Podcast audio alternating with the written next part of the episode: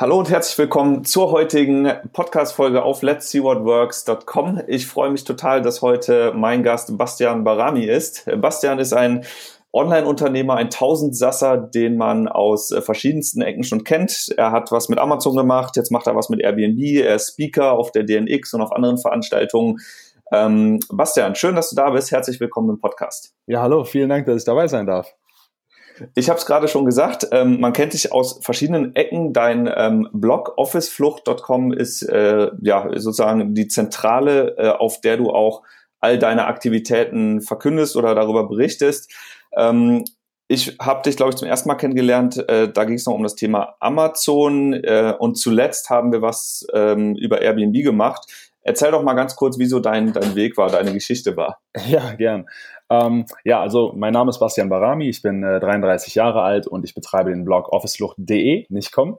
Aber ähm, der ist im Moment äh, jetzt gerade noch zum Relaunch ähm, offline, das dauert noch so zwei bis drei Wochen. Und dort schreibe ich halt über allerlei Themen, die mit ortsunabhängigem Arbeiten, mit Persönlichkeitsentwicklung, mit digitalen Nomadentum und allerlei Lifehacks für ein internationales Leben zu tun haben und ähm, versuche da halt immer so den, den Blog so ein bisschen zu betreiben wie ähm, den Spiegel meiner eigenen Reise, weil wie du schon sagtest, ähm, ich bin ein bisschen sprunghaft so bei meinen Geschäftsmodellen. Äh, die, die Prämisse, die jedes dieser Geschäftsmodelle erfüllen muss, ist eben, dass das ortsunabhängig umsetzbar ist. Ich bin jetzt mittlerweile seit drei Jahren in der Welt unterwegs und ähm, dementsprechend habe ich immer nur äh, Dinge angegangen, bin ich immer nur Dinge angegangen, die man halt auch aus der Ferne steuern konnte. Und ähm, wie du schon sagtest, war das zu Beginn für mich als so kompletter Anfänger, als ähm, gelernter Hotelfachmann und zweifacher Uni-Abbrecher ohne jeglichen digitalen Background, ähm, musste halt irgendwas her, das mir den Lifestyle des ähm, digitalen Nomaden halt irgendwie ähm, er ermöglicht. Und als ich halt erstmalig so von diesem Konzept, wo ich ja schon immer durch die Hotelfachausbildung ähm, beispielsweise immer Arbeiten und Reisen verbinden wollte miteinander, ähm, war dieses, dieses Lebensmodell plötzlich für mich, was das alles so auf den Kopf gestellt hat. Und das musste halt irgendwie funktionieren. Und dann habe ich mir haufenweise Online-Kurse bei Udemy gekauft, äh, zu allem Möglichen, egal ob App-Entwicklung oder, ähm, keine Ahnung, Ruby on Rails, Design, äh, Photoshop, alles Mögliche. Einfach nur, um zu schauen, ähm, weil ja alles Neuland war, was liegt mir, was würde mir gefallen? Und habe mich dann ein bisschen ausprobiert und dann war das erste, was ich gefunden habe und das war noch komplett aus dem amerikanischen Raum. Vor drei Jahren, da gab es noch kaum deutschsprachige Kurse überhaupt auf dieser Plattform, ähm, war dann halt zum Thema Amazon FBA und ähm, für die, die Amazon FBA nicht kennen, das ist quasi eine, eine ortsunabhängig umsetzbare ähm, Version von Onlinehandel, also dass ich quasi als externer Händler auf dem Marktplatz von Amazon meine Produkte anbieten kann ohne dass ich diese selbst verschicken muss. Also FBA steht für Fulfillment bei Amazon und Amazon bietet quasi die logistische Bandbreite der, ähm, der Lagerung, der Verpackung und eben des Versandes, ähm, sobald jemand ein Produkt von mir auf Amazon kauft. Und dementsprechend konnte man das eben auch ortsunabhängig betreiben. Und das hat super gut funktioniert. Habe ich für drei Jahre gemacht, habe viele Coachings gegeben, viele haufenweise Interviews und ähm, jeden Tag zig E-Mails zu dieser ganzen Thematik, bis ich mir dann halt innerhalb von drei Jahren das Thema selbst so ein bisschen leid geredet habe, um ehrlich zu sein. und ähm, dann habe ich ähm, letzt, letztes Jahr im September meine Brand verkauft und äh, einen Schlussstrich um das Kapitel Amazon gesetzt. Ähm, allerdings nicht, weil äh, das wird halt, wird halt oft gefragt, nicht weil es nicht mehr funktioniert oder kein cooles Geschäftsmodell ist, sondern einfach, weil meiner Meinung nach, ähm, also ich bin jemand, der, wie erwähnt, schon sehr sprunghaft ist und ich kann meinen Fokus halt immer nur so auf eine Sache setzen. Ich probiere zwar immer verschiedene Dinge aus, aber wenn ich irgendwas ernsthaft verfolgen möchte, ähm, dann brauche ich halt irgendwie so diesen Headspace. Und ähm, ja. das nächste Ding, das ich dann angegangen bin, also ich bin, wie gesagt, seit drei Jahren unterwegs gewesen und was mich immer genervt hat, ähm, ist natürlich irgendwie ein Luxusproblem, dass man regelmäßig immer wieder nach neuen Airbnbs schaut, weil ich für, für Hostels bin ich einfach zu alt. Ähm, da habe ich auch keine Lust mehr drauf, um ehrlich zu sein. Und ähm, Hotels. Ich kenne das Problem. Ja, und Hotels sind einfach so zu charakterlos und dementsprechend waren es am Ende dann doch fast immer Airbnbs. Und die sind, diese sind aber halt oft nicht wirklich so schön, wie sie auf den Bildern sind und es ist sehr zeitintensiv, weil man geht meistens doch durch alle Ergebnisse durch, einfach dadurch, dass man natürlich das Beste für sein Geld bekommen möchte. Mhm. Und je mehr man international unterwegs ist und sich auch umgibt mit anderen ortsunabhängigen ähm, äh, Unternehmern, merkt man, dass sich bei den meisten so ein Lifestyle einer Multilokalität herauskristallisiert. Die Leute wollen schon irgendwie ein Stück weit wieder eine Homebase haben, aber sich zeitgleich nicht an einen Ort binden.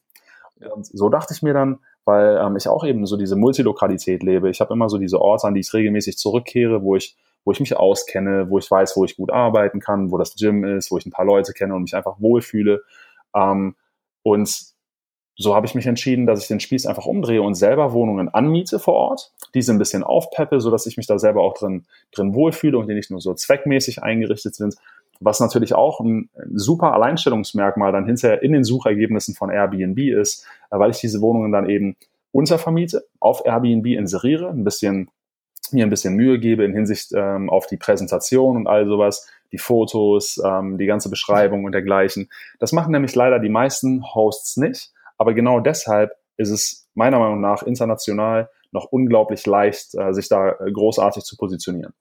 Ja, super. Ich ähm, selbst bin ja auch Gastgeber bei Airbnb seit kurzem und äh, ich finde die Idee, dass so eine Homebase zu haben und damit dann ähm, nach wie vor flexibel zu sein, reis, reisen zu können, wenn man das denn möchte, aber auch zurückkommen können, wenn man ähm, wenn man eben bleiben möchte. Das finde ich großartig und kann ich da so total nachvollziehen. Die Parallele zwischen Airbnb und Amazon ist ja, dass jetzt beides erstmal eine Plattform ist. Ne? Also beides sind äh, Webseiten, wo schon ganz viele Leute da sind, die auch dann schon bei Airbnb jetzt was buchen wollen oder bei Amazon was kaufen wollen. Mhm. Würdest du sagen, das ist das Geheimnis von all den Modellen, mit denen man online schnell was machen kann? Oder ähm, also sind das nachhaltige Modelle für dich oder würdest du sagen, warum nicht einfach irgendwie einen eigenen Shop zum Beispiel aufbauen und eine Marke von Null kreieren? Ja. Also macht das Sinn, da eher den Plattformweg zu gehen? Also ich verstehe die Frage total, denn ähm, auch bei Amazon ist es natürlich so, dass es in den letzten Jahren etwas schwieriger geworden ist und es eben mehr und mehr Leute gibt, die jetzt aus China einfach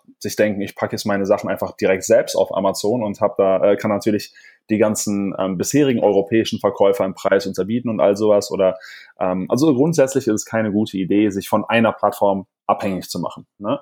Denn äh, wir kennen mittlerweile haufenweise Leute, deren, deren Listing mal gesperrt worden ist, auch wenn es vielleicht mal nur temporär war. Und ähm, das war halt so, so ein bisschen das, das Spiel mit dem Feuer, ne? sich so nur darauf zu verlassen, was auch ähm, ein guter Grund dafür wäre, sich nicht nur auf eine Plattform zu stützen, wie jetzt beispielsweise Amazon oder wie jetzt beispielsweise Airbnb, ähm, ich denke aber trotzdem, dass wenn man erstmal anfängt und die meisten Leute, mit denen ich halt regelmäßig zu tun hatte, ähm, die all diese Mails, äh, die Mails schreiben und Fragen stellen ähm, über irgendwelche Eventualitäten, die halt unwahrscheinlicherweise vielleicht irgendwann mal eintreten würden, das hindert sie meistens daran, überhaupt die ersten Schritte zu machen.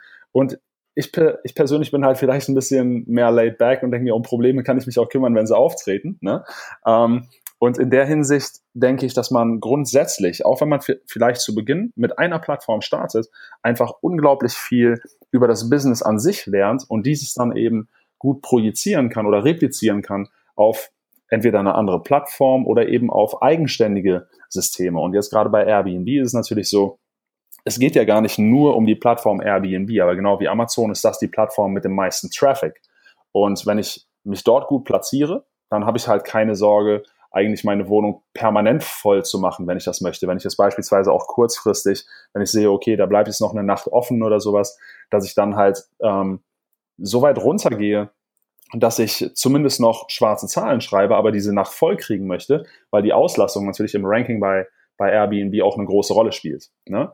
Ähm, solche Dinge. Aber es gibt halt grundsätzlich, weil es ja ums Thema Immobilien geht, jeder will ein Dach über dem Kopf. Und deshalb muss es nicht die Plattform Airbnb alleine sein. Natürlich ähm, ist das die Hauptplattform, ist nun mal auch so der, der größte Name, aber es gibt. Was gibt's da noch so für Alternativen? Also Booking oder? Also allein in, allein in Deutschland gibt's halt ähm, so, so Plattformen wie Wimdu, wie Nineflats, ähm, Ferienwohnung.de, beziehungsweise Fevo Direkt heißen die, glaube ich. Fevo Direkt, die gehören komplett zu HomeAway. HomeAway ist ja eine große amerikanische Plattform, die auch noch haufenweise Unterplattformen haben, wo ich nicht genau weiß, warum die überhaupt so viele verschiedene Plattformen haben, weil die sich in, ähm, äh, in der Praxis, glaube ich, äh, nicht so sonderlich viel nehmen. Aber ähm, das Tolle ist ja, es gibt ja beispielsweise auch so Applikationen wie ähm, Tokeet, wo man halt ähm, die Kalender zwischen den verschiedenen Plattformen, wenn ich sage, okay, ich packe meine Bude für eine zusätzliche Sichtbarkeit und dementsprechend auch eine größere potenzielle Auslastung auf Booking.com, Expedia.de, sonst was, auf diese ganzen Ferienwohnung.de und sowas. Ähm, weil klar, je mehr Leute mein Apartment sehen, desto höher ist die Chance, dass es eben ausgebucht ist. Und diese, diese App, äh, Tokeet, ähm, T-O-K-E-T, die ähm, kostet, glaube ich, vier Dollar im Monat oder sowas. Und die synchronisiert die Kalender zwischen all den Plattformen, so dass es nicht zu Überschneidungen kommt und dergleichen. Ne? Okay. Und das Tolle ja, das an diesem Airbnb-Modell an sich war dann ja auch, dass ich nicht nur mir internationale Homebases aufbauen wollte, das war so der erste Gedanke zwar, aber man kann das Ganze ja wirklich mit einem äh, Multiplikationsfaktor von 2,5 bis 3 relativ safe nehmen, ne? was man ähm, ein, einnimmt äh, im Verhältnis zur Grundmiete. Das heißt, du, nehmen wir mal an, du zahlst 1000 Euro Miete, dann würdest du zweieinhalb bis 3000 Euro ja. Einnahmen damit erzielen. Und das würde ich sogar fast pauschal, fast unabhängig des, ähm, des äh, Wohnortes ähm, auch so stehen lassen tatsächlich. Zumindest aufgrund der, der Erfahrungen, die, die ich selbst und eben auch mit, ähm, mit äh, Coaches, die ich jetzt eben unterstützt habe, äh, gemacht habe. Und äh, dementsprechend baut man sich natürlich damit auch einen großartigen Income Stream auf. Aber was ich auch extrem spannend finde, ist einfach der Lifestyle-Aspekt. Denn beispielsweise, wenn du jetzt nach Bali gehst, und auf Bali ist es ja überhaupt kein Problem, auch als Ausländer oder generell ist es ja fast nirgendwo ein Problem, als Ausländer einen Mietvertrag abzuschließen, weil es in den meisten Ländern sowas wie eine Schufa-Abfrage und sowas alles nicht gibt leg das Geld auf den Tisch und dann hast du einen Mietvertrag gewissermaßen. Ne? Wenn man da sagt, man ist Deutscher, dann hat das schon, äh, genau. hat das genau. schon häufig auch einen Vorteil. Äh, Habe ich hier in Portugal genauso erlebt. Und ja. deshalb mache ich das eben auch primär im Ausland, ähm, aber eben auch, weil ich nicht mehr in Deutschland gemeldet bin ähm, und das eben auch jetzt aus steuerlichen Gründen ähm, nicht wieder ändern möchte, jetzt mich in, in Deutschland zu melden. Aber da, das ist unan, äh, unangetastet davon. Man kann das auch wunderbar in Deutschland umsetzen. Aber der Vorteil jetzt ähm, hinsichtlich des Lifestyles, wenn ich jetzt auf Bali bin und ich unterschreibe da einen Mietvertrag für ein Jahr, und man zahlt auf das Jahr gesehen beispielsweise, ähm, das ist jetzt ein, Praxisbeispiel von, äh, von einem Kumpel, den ich dabei unterstützt habe.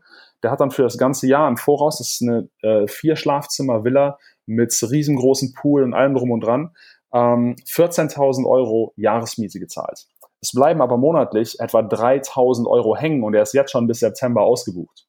Und dementsprechend hast du halt nach vier, viereinhalb Monaten ähm, die Miete für die gesamte Villa für, fürs Jahr bezahlt. Das heißt, ähm, was ich auch so spannend finde, ist, dass du dir plötzlich überall auf der Welt an den geilsten Orten theoretisch die Miete leisten kannst oder nicht mal die Miete bezahlst wirklich, weil du dann halt nach vier Monaten für acht Monate kostenfrei in dieser Villa halt, äh, ja, High Life machen kannst. Ne? Das heißt, äh, wenn ich das mal runterbreche, vier Monate im Jahr muss ich es vermieten, um das ganze Jahr zu finanzieren. Das heißt, ich bräuchte mindestens drei Häuser, wo ich weltweit dann quasi immer jeweils vier Monate wohne ähm, oder mindestens vier Monate wohne, sodass mindestens vier Monate vermietet werden können. Und dann hätte ich quasi mindestens drei tolle Häuser auf der ganzen Welt und zahle gar nichts dafür. Ähm, falsch gerechnet, aber im Prinzip ja, ne? weil, ähm, wie gesagt, vier Monate vermieten, um dann acht Monate drin wohnen zu können. Ah ja, genau, genau. Aber damit das, ähm, genau, damit das aber aufgeht, muss ich ja also dreimal vier Monate sozusagen das Objekt vermieten. Ähm, wenn ich das mit drei Objekten mache, dann hätte ich mehr Zeit, die ich nicht vermiete, ähm, um da drin zu wohnen. Aber äh, gut, also das, das Konzept macht total Sinn. Ähm, ich mache das selbst ja auch so hier in Portugal. Ähm, ich kann die Zahlen auch so ganz grob zumindest bestätigen. Das geht auch hier auf, der Plan. Ähm, es gibt allerdings ja noch so ähnlich wie bei Amazon ja auch Herausforderungen bei Airbnb. Ne? Das Produkt als solches ist ja die Wohnung, die Immobilie und dann gibt's ja die Plattform und jetzt muss ich auf dieser Plattform irgendwie gesehen werden. Ne? Bei Amazon hieß es Amazon SEO, bei Airbnb können wir es jetzt Airbnb SEO nennen. Ähm, was gehört denn für dich dazu, um, um wirklich ich sag mal, aus dieser Masse, die es ja mittlerweile auch gerade in Touristengegenden gibt, herauszustechen? Was muss man da besonders machen? Also zum einen ähm, ist natürlich der erste Eindruck entscheidend, genau wie das bei Amazon auch ist. Äh, und du holst die Gäste halt, die potenziellen Gäste ab mit dem, mit dem ersten Bild der Wohnung. Ne, deshalb sollte dieses eben auch entsprechend gewählt sein und halt mit dem Titel. Grundsätzlich, die meisten Leute fotografieren irgendwie ähm, schräg mit dem Handy, hochkant, äh, bei schlechtem Licht ihre, ihre Wohnungsbilder. Dabei gibt es ähm, an den meisten Orten der Welt die Möglichkeit, sich von Airbnb einen Fotografen schicken zu lassen. Man kann ihn halt anfragen und dann bekommt man ähm, in, in der Regel innerhalb von, von zwei, drei Tagen eine Antwort über die App, also über die Plattform direkt und äh, kann dann einen Termin ausmachen mit dem Fotografen. Der kommt in die Wohnung, macht äh, 1A-Fotos, die wissen ja, worauf es ankommt und dann lädt er sie hoch auf den Server von Airbnb. Airbnb selbst ähm, bearbeitet allerdings die Bilder, nicht der Fotograf, weil die eben so ganz äh, strikte äh, Guidelines haben, wie das Ganze aussehen soll. Und dementsprechend sehen die Bilder dann aber eben auch so aus wie die Top-Bilder die man so auf der Plattform findet. Und es äh, dauert bis maximal einen Monat, dass die Bilder dann halt direkt in dein Listing hochgeladen werden. Du kannst trotzdem aber auch eigene Bilder noch weiter hinzufügen oder dergleichen.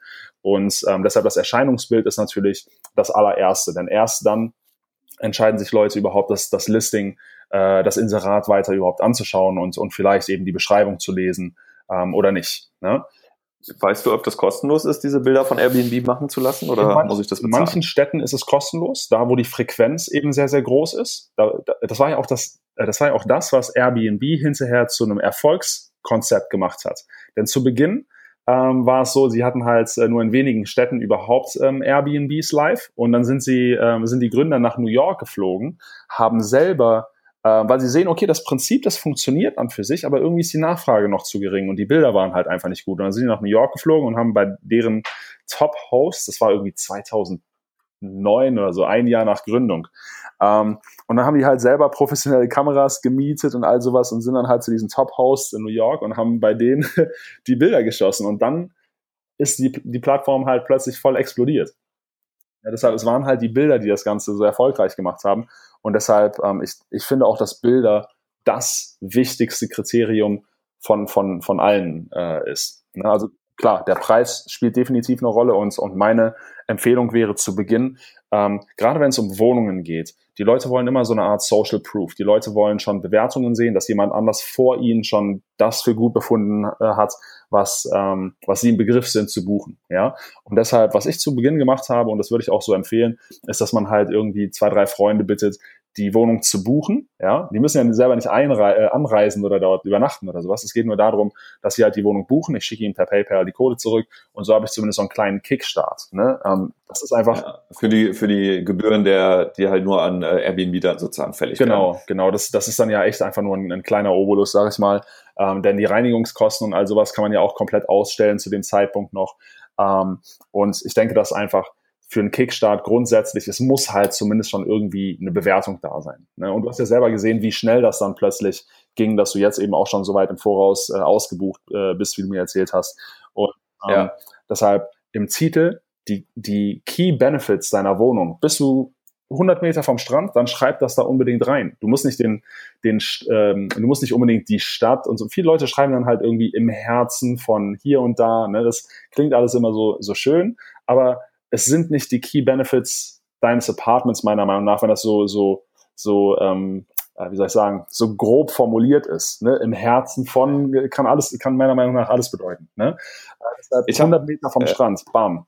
Uh, inklusive ja. Netflix, inklusive oder keine Ahnung, High-Speed Internet oder ähm, Surf-WG mit Brett, whatever. Ne? Also die, die Benefits, die müssen halt hervorgehen und ähm, das schon im Titel, damit die Leute sich den Rest überhaupt anschauen. Genau. Und dafür ist aber auch vielleicht nochmal wichtig, nachher so die, die ideale Zielgruppe auch rauszufinden. Ne? Weil Airbnb ist ja eine, eine Plattform, aber da sind ja verschiedene Menschen mit verschiedenen Ansprüchen. Ähm, ich glaube, wenn man da am Ende auch weiß, so bin ich mehr für die Familien, mache ich mehr einen auf Luxus oder mache ich mehr einen auf Basic Hostel. Ähm, ich glaube, da, danach kann man am Ende halt auch optimieren. Ich selbst habe ja hier mein Listing auch ähm, erstmal reingestellt und dann jetzt gemerkt, okay, da kommen vermehrt zum Beispiel Anfragen von Familien, also macht es vielleicht so noch ein Babybett dazu zu kaufen und das mit zu advertisen und so kann man dann den Durchlauf auch erhöhen. Ähm, ich habe noch ähm, neben dieser ganzen Wohnungsausstattungsbilder Geschichte gab es ja jetzt zumindest hier in Portugal noch die Herausforderung, auch das Ganze rechtlich konform irgendwie zu machen. Also Airbnb hat für mich gar nicht erst ermöglicht, ein Listing online zu schalten, ohne dass ich eine gewerbliche Registrierung hier äh, vorweisen konnte.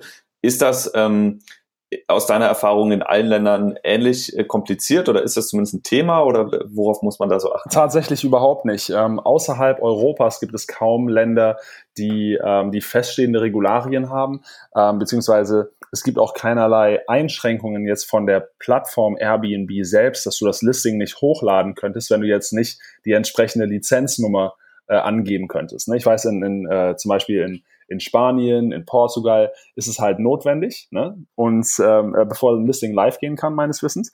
Und das hast du jetzt zum Beispiel in äh, dem Großteil von Asien und Lateinamerika halt gar nicht. Oder auch in Deutschland ist, ist dieses äh, ist das ja nicht gegeben. Ne, dass du Aber vielleicht auch noch nicht. Ne? Also die Länder, der Trend Airbnb, so ähnlich wie Amazon ja vor ein paar Jahren ja auch noch niemand benutzt hat, ist, ist vielleicht Airbnb jetzt gerade an der Stelle, wo erst mehr und mehr Leute kommen. Und wenn wir jetzt mal drei, vier, fünf Jahre weiterdenken, dann ist wahrscheinlich das Angebot so krass, dass ähm, es A schwierig wird, da irgendwie herauszustechen und B ähm, muss, muss irgendwie reguliert werden, weil sonst die Hotellobby halt aufs Dach Ja, ich meine, in Deutschland wird es ja schon äh, ein Stück weit reguliert.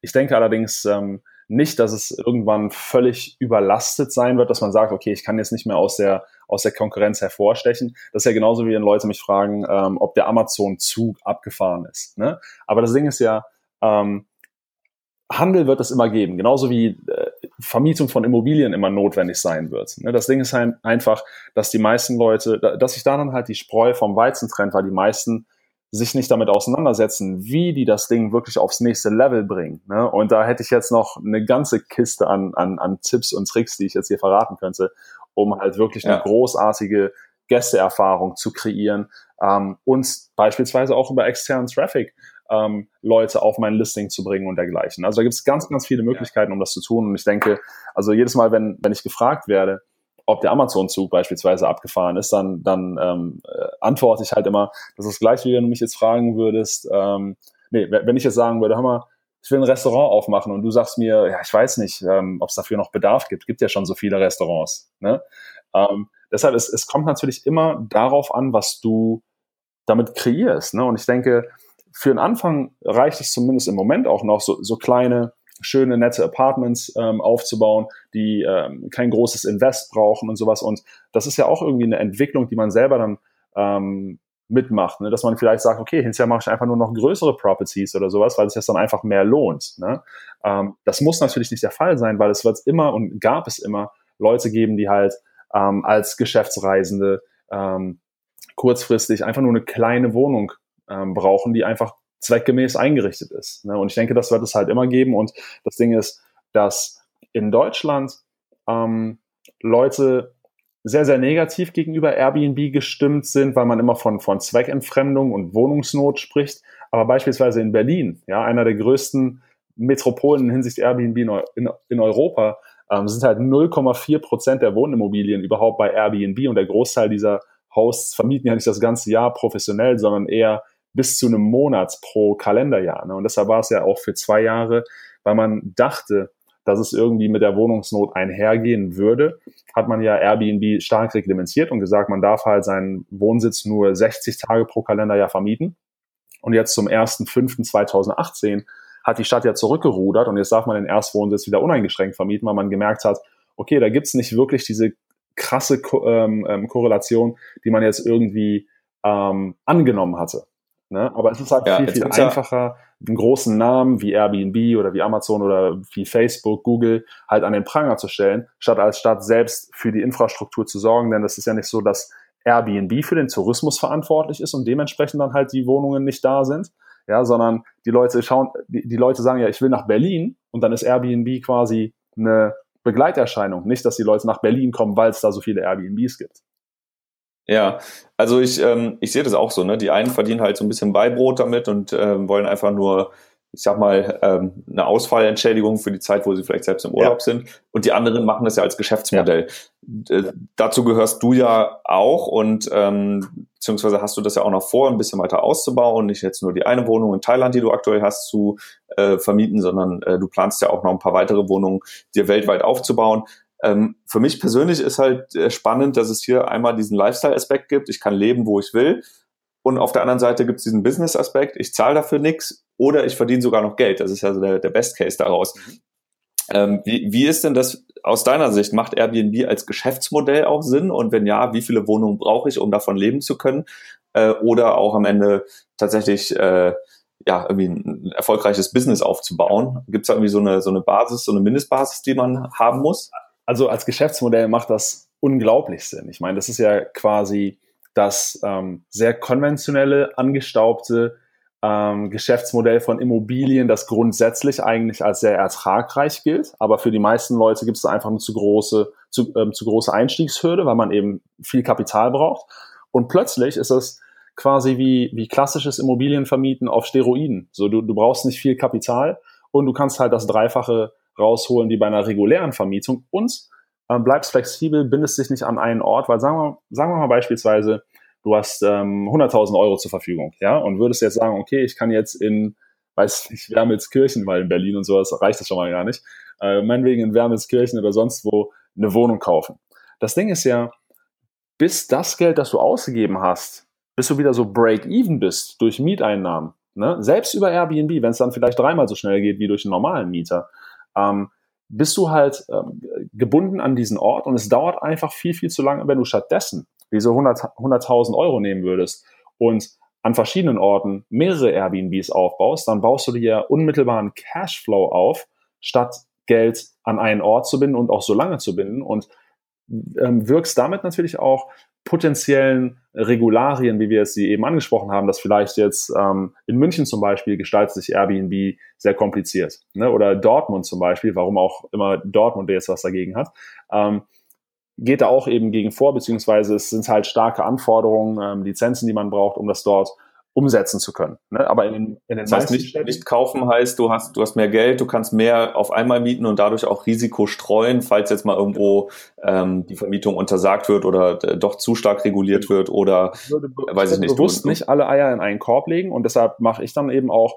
ein Apartment pro Land. Ne? Und äh, dementsprechend bleibe ich flexibel, kann auch nach einem Jahr jederzeit sagen, ey, ich verkaufe jetzt einfach die, die Möbel wieder und sage, ähm, ich habe jetzt irgendwie mehr Bock, weil das für mich jetzt kein, kein, kein Homebase-Ort mehr ist, das eben anderswo zu machen. Aber ich müsste es noch nicht mal aufgeben, wenn es jetzt keine Änderungen in Regularien oder dergleichen gibt, weil es einfach ähm, durch dieses Ökosystem an Tools und Dienstleistungen, das sich mittlerweile um das Konzept von Airbnb oder Short-Term-Rentals ähm, so entwickelt hat, wirklich alles komplett aus der Ferne steuern kann. Das Einzige, was ich wirklich mache, ist, dass ich ähm, auf Nachrichten antworte, die nicht durch vorgefertigte Vorlagen, die automatisch verschickt werden, abgedeckt werden. Das heißt, ich verbringe pro Woche wirklich nicht mehr als 10 bis 15 Minuten mit der gesamten Airbnb-Vermietung. Und ich weiß, es klingt reißerisch, aber das ist halt leider Fakt, weil, äh, nicht leider, ist halt Fakt, weil es mittlerweile so viele Schritte gibt, die du halt wirklich durch diese Prozesse automatisieren kannst oder anstoßen kannst. Ähm, wie beispielsweise dieses Automated Messaging, dass du beispielsweise ähm, jedem äh, potenziellen Gast, der eine Buchungsanfrage schickt oder jemand, der, der direkt durchbucht, ähm, dass sie unterschiedliche Texte völlig automatisiert zugesandt bekommen, die ich halt vorgefertigt habe. Wenn es eine Direktbuchung ist, bekommt die Person eine Anleitung zur äh, eine, eine, eine ähm, Wegbeschreibung quasi mit Adresse und allem drum und dran zum Apartment und vielen Dank, dass ich dich bald beherbergen darf, freue mich drauf, dies, das. Und dann habe ich ähm, im Apartment ein, ein Video aufgenommen, wo ich die Wohnung, also wo ich die Leute erstmal in der Wohnung willkommen heiße, weil ich werde ja selber nicht vor Ort sein. Ne? Deshalb, um ein bisschen so diese persönliche Note mit reinzubringen. Ich stehe in einem Apartment, heiße die Leute willkommen, ähm, zeigt denen, wie alles funktioniert, wo, äh, wo irgendwie die, die, die, die Strom, ähm, also, also ich habe so Multi-Steckerleisten mit Kippschalter und sowas, ne? aber in so Kabelboxen, dass, dass es nicht so offen rumliegt, sieht dann einfach ein bisschen schöner aus. Und das zeige ich zum Beispiel im Video. Hier, äh, hier musst du, damit der Fernseher auch angeht, den Kippschalter betätigen. Ähm, hier findest du den Erste-Hilfe-Kasten, so und so ja, das ist echt smart. Ne? Und das ist dann halt einfach ein Bitly-Link, ein äh, gekürzter Link in der ersten automatisch versendeten Nachricht, die jeder bekommt. Und dann denkt die, wow, das ist aber eine tolle Idee, das ist ja voll persönlich, noch bevor ich überhaupt da bin. Ne? Und mhm. ähm, so muss ich halt nicht für diese persönliche ähm, Atmosphäre sorgen, weil ich ja selber nicht da bin, frage aber zum Beispiel auch nach dem Check-in, ähm, auch automatisiert am Tag nach der Ankunft an. Ich hoffe, mit dem Check-in hat alles geklappt. Ich hoffe, du fühlst dich wohl. Wenn es irgendwas gibt, was ich für dich tun kann, dann lass es mich wissen. Und erinnere dann am Tag vor dem Checkout nochmal an die Checkout-Zeit. Ähm, da die Reinigungskraft halt genug Zeit braucht für die nächsten Gäste, das Apartment vorzubereiten. Ich wünsche eine, eine großartige Weiterreise und hoffe, du hattest eine tolle Zeit äh, hier vor Ort. Und ähm, dadurch, dass man halt, obwohl alles völlig automatisiert ist und da nicht eine Minute meiner Zeit vergeht, ja, ähm, oder ähm, beansprucht wird, denken die Leute trotzdem, dass das ein super aufmerksamer Host war und sind sehr, sehr gewillt, halt eine Bewertung zu hinterlassen. Ne? Und eben auch eine sehr, sehr positive. Sehr cool. Du hast gerade schon das Thema äh, Putzkraft angesprochen, weil äh, ich meine, es ist am Ende ist es irgendwie ein Online-Business, aber dann doch wieder ein Offline-Business, weil die Immobilie steht jetzt in Thailand in dem Fall. Der Gast ist in Thailand, du bist nicht in Thailand. Wer macht das Ding sauber? Wer übergibt den Schlüssel? Wer repariert mal was, wenn der Gast mal was kaputt macht? Ähm, wer macht sowas? Also es hängt natürlich ein bisschen davon an, wie man wohnt. Jetzt in, äh, in Thailand beispielsweise habe ich glücklicherweise ein ähm, Apartment in, einem, in so einem Serviced Apartment Komplex. Das heißt, die haben eigene Hausmeister und sowas. Wenn irgendwas ist, dann, dann sage ich denen Bescheid und dann kümmern die sich darum. Ne?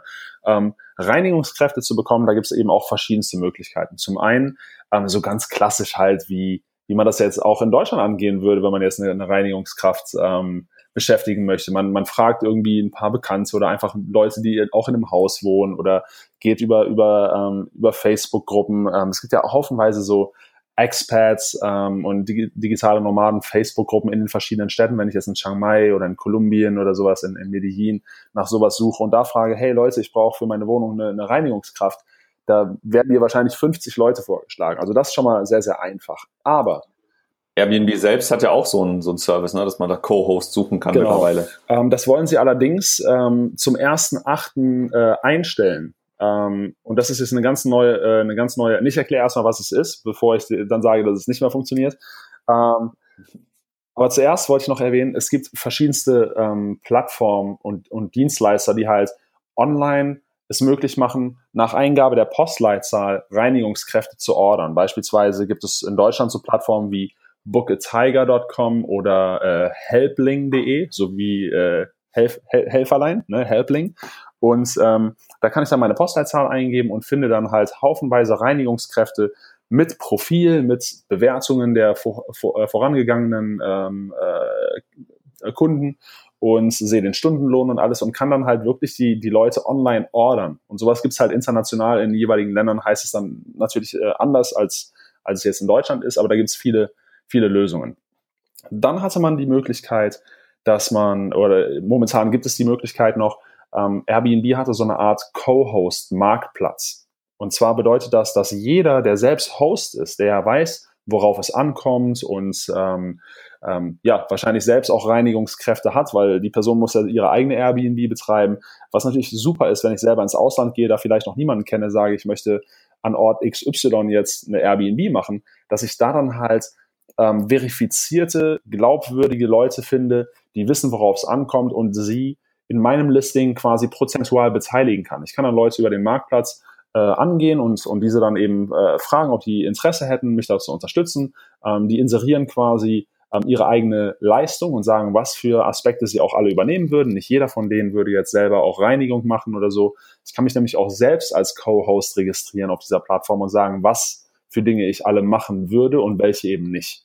Und dann kann ich halt da vor Ort Leute als Co-Host so, ich sag mal, in mein Team holen. Ne? Und die könnten theoretisch alles übernehmen, von der Schlüsselübergabe bis zur Reinigung.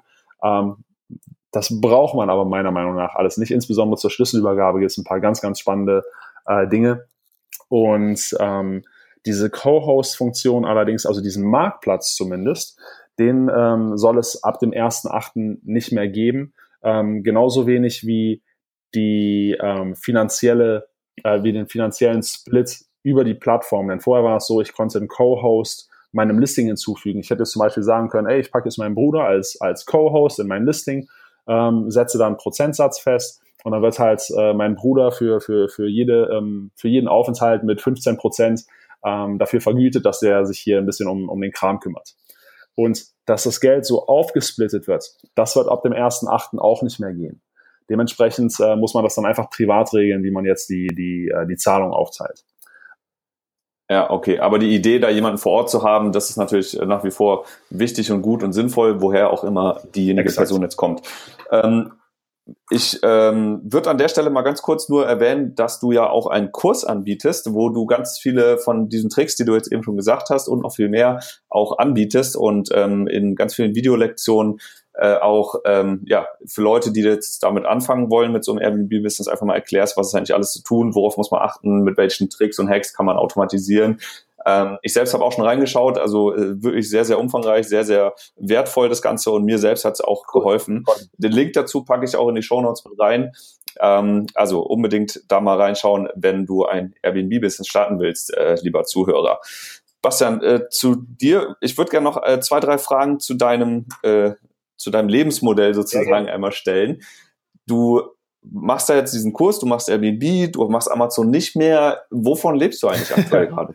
Ähm, ich lebe zum einen davon, dass ich noch ähm, Basketballklamotten verkaufe. Ich habe so eine eigene kleine Basketballbrand, ähm, aber das äh, mache ich hauptsächlich für Vereine, also so, so Shooting-Shirts und sowas alles.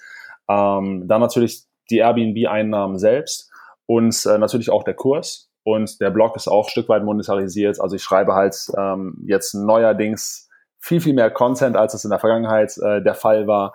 Ähm, und möchte den Blog jetzt eben, sobald er wieder live geht, auch, äh, auch richtig pushen.